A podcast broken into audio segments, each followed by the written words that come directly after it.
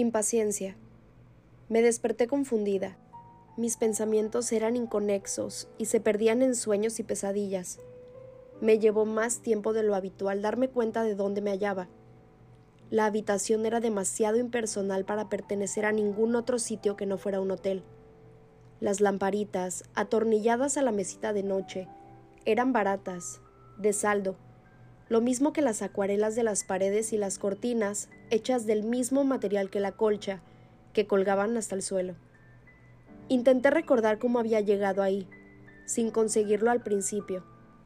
Luego me acordé del elegante coche negro con los cristales de las ventanillas aún más oscuros que los de las limusinas. Apenas si se oía el motor, a pesar de que durante la noche habíamos corrido al doble del límite de velocidad permitido por la autopista. También recordaba a Alice, sentada junto a mí en el asiento trasero de cuero negro. En algún momento de la larga noche reposé la cabeza sobre su cuello de granito. Mi cercanía no pareció alterarla en absoluto, y su piel dura y fría me resultó extrañamente cómoda.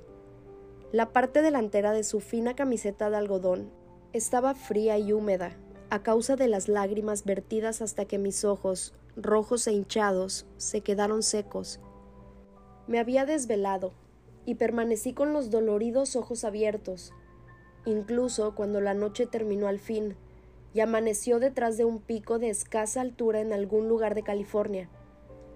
Haces de luz gris poblaron el cielo despejado, hiriéndome en los ojos, pero no podía cerrarlo ya que en cuanto lo hacía se me aparecían imágenes demasiado vívidas, como diapositivas proyectadas detrás de los párpados, y eso me resultaba insoportable.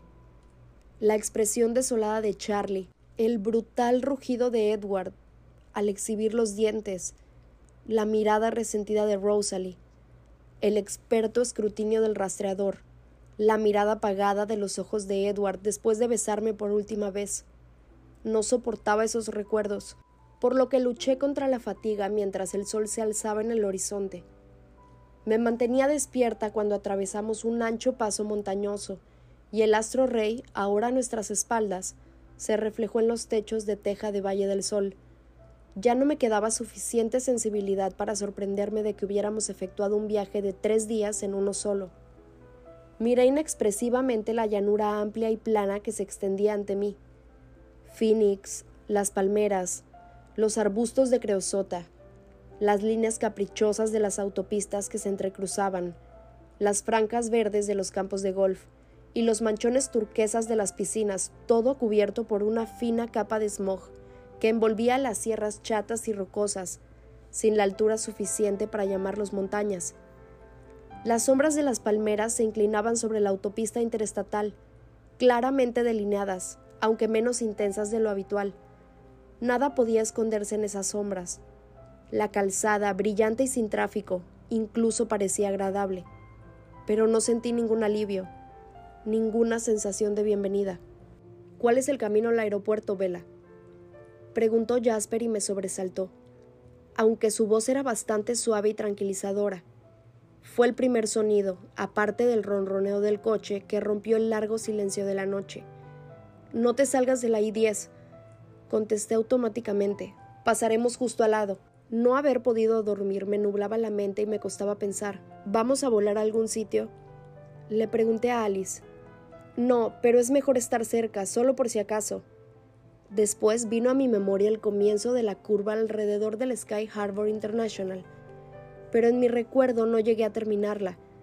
Supongo que debió ser entonces cuando me dormí.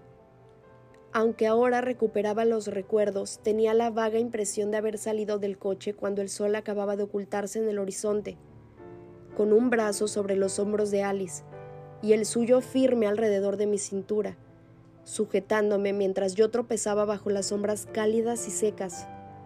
No recordaba esta habitación. Miré el reloj digital en la mesita de noche. Los números en rojo indicaban las tres pero no si eran de la tarde o de la madrugada. A través de las espesas cortinas no pasaba ni un hilo de luz exterior, aunque las lámparas iluminaban la habitación. Me levanté entumecida y me tambaleé hasta la ventana para apartar las cortinas. Era de noche, así que debían de ser las tres de la madrugada. Mi habitación daba a una zona despejada de la autopista y a la nueva sección del estacionamiento prolongado del aeropuerto. Me sentí un poco mejor al saber dónde me encontraba. Me miré. Seguía llevando la ropa de Esme, que no me quedaba nada bien. Recorrí la habitación con la mirada y me alegré al descubrir mi bolsa de lona en lo alto de un pequeño armario. Iba a sacar ropa nueva cuando me sobresaltó un ligero golpecito en la puerta. ¿Puedo entrar? preguntó Alice. Respiré hondo. Sí, claro. Entró y me miró con cautela. Tienes aspecto de necesitar dormir un poco más. Me limité a negar con la cabeza. En silencio, se acercó despacio a las cortinas y las cerró con firmeza antes de volverse hacia mí. Debemos quedarnos dentro, me dijo. De acuerdo. Mi voz sonaba ronca y se quebró. ¿Tienes sed? Estoy bien. Me encogí de hombros. ¿Y tú qué tal? Nada que no pueda sobrellevarse. Sonrió. Te he pedido algo de comida, la tienes en el saloncito. Edward me recordó que comes con más frecuencia que nosotros. Presté más atención en el acto. ¿Ha llamado? No. Contestó y vio cómo aparecía la desilusión en mi rostro. Fue antes de que saliéramos. Me tomó de la mano con delicadeza y me llevó a la salita de la suite. Se oía un zumbido bajo de voces procedente de la televisión. Jasper estaba sentado inmóvil en la mesa que había en una esquina con los ojos puestos en las noticias, pero sin prestarles atención alguna. Me senté en el suelo al lado de la mesita de café donde me esperaba una charola con comida, y empecé a picotear sin darme cuenta de lo que ingería. Alice se sentó en el brazo del sofá y miró la televisión con gesto ausente, igual que Jasper. Comí lentamente, observándola, mirando también detenidamente a Jasper. Me percaté de que estaban demasiado quietos, no apartaban la vista de la pantalla, aunque acababan de aparecer los anuncios. Empujé la charola a un lado, con el estómago repentinamente revuelto. Alice me miró. ¿Qué es lo que va mal, Alice? Todo va bien. Abrió los ojos con sorpresa, con expresión sincera, y no le creí nada. ¿Qué hacemos aquí? Esperar a que nos llamen Carla y Edward. ¿Y no deberían haber llamado ya? Me pareció que me iba acercando al meollo del asunto. Los ojos de Alice revolotearon desde los míos hacia el teléfono que estaba encima de su bolso. Luego volvió a mirarme. ¿Qué significa eso? Me temblaba la voz y luché para controlarla. ¿Qué quieres decir con que no han llamado? Simplemente que no tienen nada que decir, pero su voz sonaba demasiado monótona, y el aire se me hizo más difícil de respirar. De repente, Jasper se situó junto a Alice, más cerca de mí de lo habitual. Vela, dijo con una voz sospechosamente tranquilizadora. No hay de qué preocuparse. Aquí estás completamente a salvo. Ya lo sé. Entonces, ¿de qué tienes miedo? Me preguntó confundido. Aunque podía sentir el tono de mis emociones, no comprendía el motivo. Ya oíste a Laurent, mi voz era solo un susurro, pero estaba segura de que podía oírme. Dijo que James era mortífero. ¿Qué pasa si algo le sale mal y se separan? Si cualquiera de ellos sufriera algún daño, Carlyle, Emmet, Edward. Tragué saliva. Si esa mujer brutal le hace daño a Esme. Hablaba cada vez más alto y en mi voz apareció una nota de histeria. ¿Cómo podré vivir después sabiendo que fue por mi culpa? Ninguno de ustedes debería arriesgarse por mí. Vela, vela, para. Me interrumpió Jasper, pronunciando con tal rapidez que me resultaba difícil entenderle. Te preocupas por lo que no debes, Vela. Confía en mí. Ninguno de nosotros está en peligro. Ya soportas demasiada presión tal como están las cosas. No hace falta que le añadas todas esas preocupaciones innecesarias. Escúchame. Me ordenó porque yo había vuelto la mirada a otro lado. Nuestra familia es fuerte, y nuestro único temor es perderte. ¿Pero por qué? Alice lo interrumpió esta vez, tocándome la mejilla con sus dedos fríos. Edward lleva solo casi un siglo y ahora te ha encontrado. No sabes cuánto ha cambiado, pero nosotros sí lo vemos. Después de llevar juntos tanto tiempo, ¿crees que podría mirarlo a la cara los próximos cien años si te perdiera? La culpa remitió lentamente cuando me sumergí en sus ojos oscuros, pero incluso mientras la calma se extendía sobre mí, no podía confiar en mis sentimientos en presencia de Jasper. Había sido un día muy largo. Permanecimos en la habitación. Alice llamó a recepción y les pidió que no enviaran a la empleada de limpieza a arreglar el cuarto. Las ventanas permanecieron cerradas, con la televisión encendida, aunque nadie la miraba. Me traían comida a intervalos regulares. El celular plateado parecía aumentar de tamaño conforme pasaban las horas. Mis niñeros soportaban mejor que yo la incertidumbre. Yo me movía nerviosamente, caminaba de un lado a otro, y ellos sencillamente cada vez parecían más inmóviles. Dos estatuas cuyos ojos me seguían imperceptiblemente mientras me movía. Intenté mantenerme ocupada memorizando la habitación, el diseño de la tela del sofá, con franjas color canela, durazno, crema, dorado mate y canela otra vez, algunas veces me quedaba mirando fijamente los dibujos abstractos, intentando encontrar figuras reconocibles en las formas del mismo modo que las imaginaba en las nubes. Descubrí una mano azul, una mujer que se peinaba y un gato estirándose, pero dejé de hacerlo cuando un pálido círculo rojo se convirtió en un ojo al acecho. Me fui a la cama, solo por hacer algo, al morir la tarde albergaba la esperanza de que los miedos que me rodeaban en el umbral de la conciencia, incapaces de burlar la escrupulosa vigilancia de Jasper, reaparecieran si permanecía sola en la penumbra. Pero como por casualidad, Alice me siguió, como si por pura coincidencia se hubiera cansado de la salita al mismo tiempo que yo. Empezaba a preguntarme qué clase de instrucciones le había dado a Edward exactamente. Me acosté en la cama y ella se sentó a mi lado con las piernas entrecruzadas. La ignoré al principio, pero de repente me sentí demasiado cansada para dormir.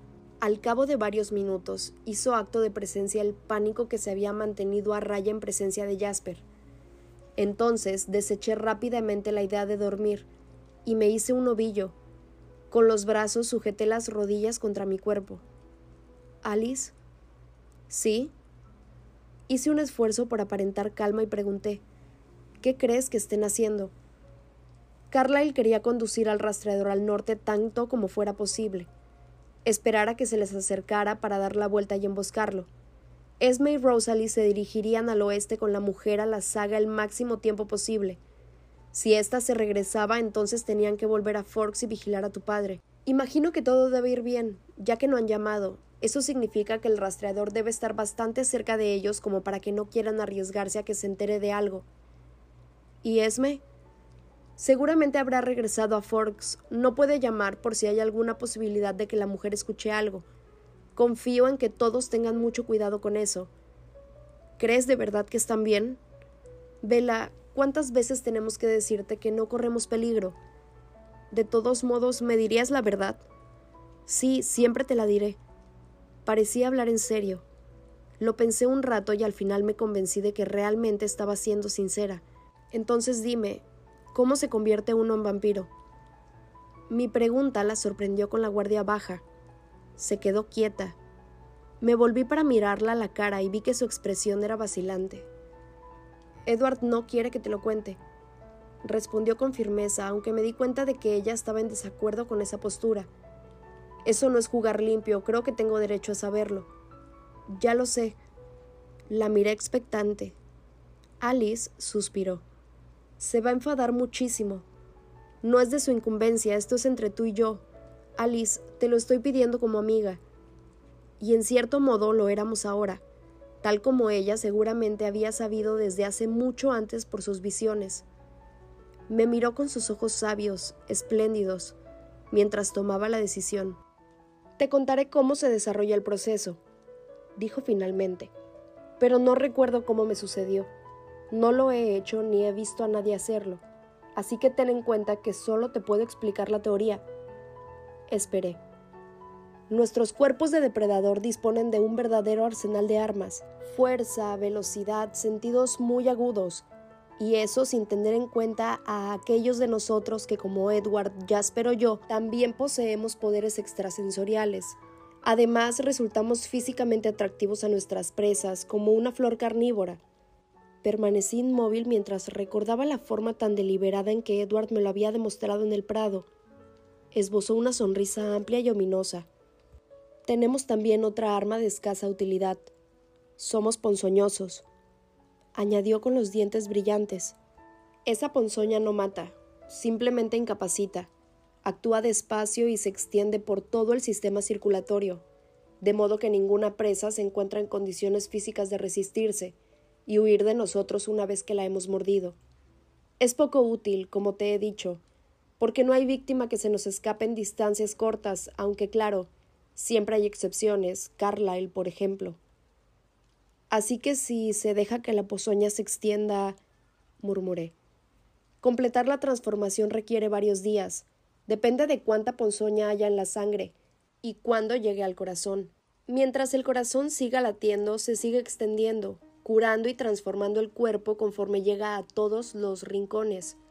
La conversión finaliza cuando se para el corazón, pero durante todo ese tiempo la víctima desea la muerte a cada minuto. Temblé. No es agradable, ya te lo dije. Edward me dijo que era muy difícil hacerlo y no le entendí bien, confesé. En cierto modo nos parecemos a los tiburones. Una vez que hemos probado la sangre, o al menos la hemos olido, da igual, se hace muy difícil no alimentarse. Algunas veces resulta imposible. Así que ya ves, morder a alguien y probar la sangre puede iniciar la vorágine. Es difícil para todos, el deseo de sangre para nosotros por un lado, y por el otro el dolor horrible para la víctima. ¿Por qué crees que no lo recuerdas? No sé. El dolor de la transformación es el recuerdo más nítido que suelen tener casi todos de su vida humana. Su voz era melancólica. Sin embargo, yo no recuerdo nada de mi existencia anterior. Estuvimos allí acostadas, ensimismadas cada una en nuestras meditaciones. Transcurrieron los segundos, y estaba tan perdida en mis pensamientos que casi había olvidado su presencia. Entonces, Alice saltó de la cama sin previo aviso y cayó de pie con un ágil movimiento. Sorprendida, volví rápidamente la cabeza para mirarla. Algo ha cambiado. Su voz era premiante, pero no me reveló nada más. Llegó a la puerta al mismo tiempo que Jasper. Con toda seguridad, este había oído nuestra conversación y la repentina exclamación. Le puso las manos en los hombros, guió a Alice de vuelta a la cama y la sentó en el borde. ¿Qué ves?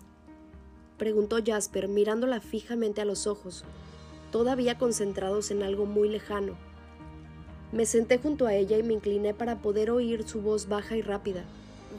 veo una gran habitación con espejos por todas partes. El piso es de madera.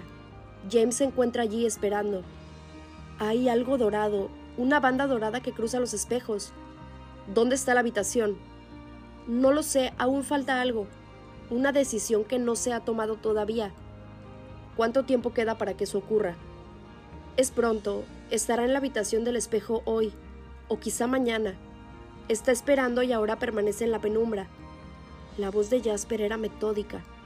Actuaba con la tranquilidad de quien tiene experiencia en este tipo de interrogatorios. ¿Qué hace ahora? Ve la televisión a oscuras en algún sitio. No, es un video. ¿Puedes ver dónde está? No, hay demasiada oscuridad. ¿Hay algún otro objeto en la habitación del espejo? Solo veo espejos y una especie de banda dorada que rodea la habitación. También hay un gran aparato de música y un televisor encima de una mesa negra. Ha puesto allí un video, pero no lo mira de la misma forma que lo hacía en la habitación oscuras. Sus ojos cerraron sin rumbo fijo y luego se centraron en el rostro de Jasper. Esa es la habitación donde espera. ¿No hay nada más? Ella negó con la cabeza. Luego se miraron el uno al otro, inmóviles. ¿Qué significa? Pregunté. Nadie me contestó durante unos instantes. Luego, Jasper me miró. Significa que el rastreador ha cambiado de planes y ha tomado la decisión que lo llevará a la habitación del espejo y a la sala oscura pero no sabemos dónde están. No. Bueno, pero sí sabemos que no lo están persiguiendo en las montañas al norte de Washington. Se les escapará. Concluyó Alice lúgubremente. ¿No deberíamos llamarlos? Pregunté. Ellos intercambiaron una mirada seria, indecisos. El teléfono sonó. Alice cruzó la habitación antes de que pudiera levantar la vista para mirarla. Pulsó un botón y se lo acercó al oído, aunque no fue la primera en hablar. Carlyle, susurró. A mí no me pareció sorprendida ni aliviada. Sí, dijo sin dejar de mirarme. Permaneció a la escucha un buen rato. Acabo de verlo, afirmó y le describió la reciente visión. Fuera lo que fuera lo que hizo que tomar ese avión, seguramente lo va a llevar a esas habitaciones. Hizo una pausa. Sí, contestó el teléfono y luego me llamó. ¿Vela? Me alargó el teléfono y corrí hacia él. Diga, murmuré. Vela, dijo Edward. Oh, Edward, estaba muy preocupada. Vela, suspiró frustrado. Te dije que no te preocuparas de nadie que no fueras tú misma. Era tan increíblemente maravilloso oír su voz que mientras él hablaba sentí como la nube de desesperación que planeaba sobre mí ascendía y se disolvía. ¿Dónde estás? En los alrededores de Vancouver. Lo siento, Vela, pero lo hemos perdido. Parecía sospechar de nosotros y ha tenido la precaución de permanecer bastante lejos para que no pudiera leerle el pensamiento. Se ha ido. Parece que ha tomado un avión. Creemos que ha vuelto a Forks para empezar de nuevo la búsqueda. Oía detrás de mí cómo Alice ponía al día a Jasper. Hablaba con rapidez. Las palabras se atropellaban unas a otras, formando un zumbido constante. Lo sé, Alice vio que se había marchado. Pero no tienes de qué preocuparte, no podrá encontrar nada que lo lleve hasta ti. Solo tienes que permanecer ahí y esperar hasta que encontremos otra vez. Estoy bien. ¿Está Esme con Charlie? Sí, la mujer ha estado en la ciudad. Entró en la casa mientras Charlie estaba en el trabajo. No temas, no se le ha acercado, está salvo, vigilado por Esme y Rosalie. ¿Qué hace ella ahora? Probablemente intenta conseguir pistas. Ha merodeado por la ciudad toda la noche. Rosalie la ha seguido hasta las cercanías del aeropuerto, por todas las carreteras alrededor de la ciudad, en la escuela. Está buscando por todos lados, Vela, pero no va a encontrar nada.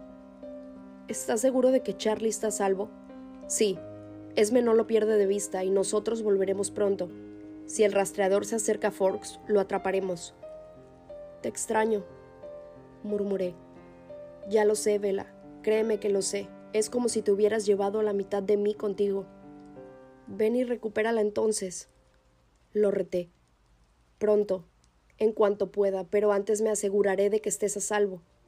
Su voz se había endurecido. Te quiero, le recordé. ¿Me crees si te digo que a pesar del mal rato que te estoy haciendo pasar, también te quiero? Desde luego que sí, claro que te creo. Me reuniré contigo enseguida. Te esperaré. La nube de abatimiento se volvió a cernir sobre mí sigilosamente en cuanto se cortó la comunicación. Me giré para devolverle el celular a Alice y los encontré a ella y a Jasper inclinados sobre la mesa. Ella dibujaba un boceto en un trozo de papel con el membrete del hotel. Me incliné sobre el respaldo del sofá para mirar por encima de su hombro. Había pintado una habitación grande y rectangular, con una pequeña sección cuadrada al fondo.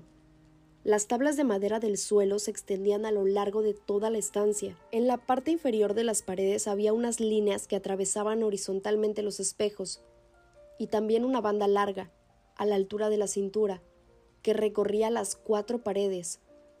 Alice había dicho que era una banda dorada, es un estudio de ballet, dije al reconocer de pronto el aspecto familiar del cuarto. Me miraron sorprendidos. ¿Conoces esta habitación? La voz de Jasper sonaba calmada, pero debajo de esa tranquila apariencia fluía una corriente subterránea de algo que no pude identificar.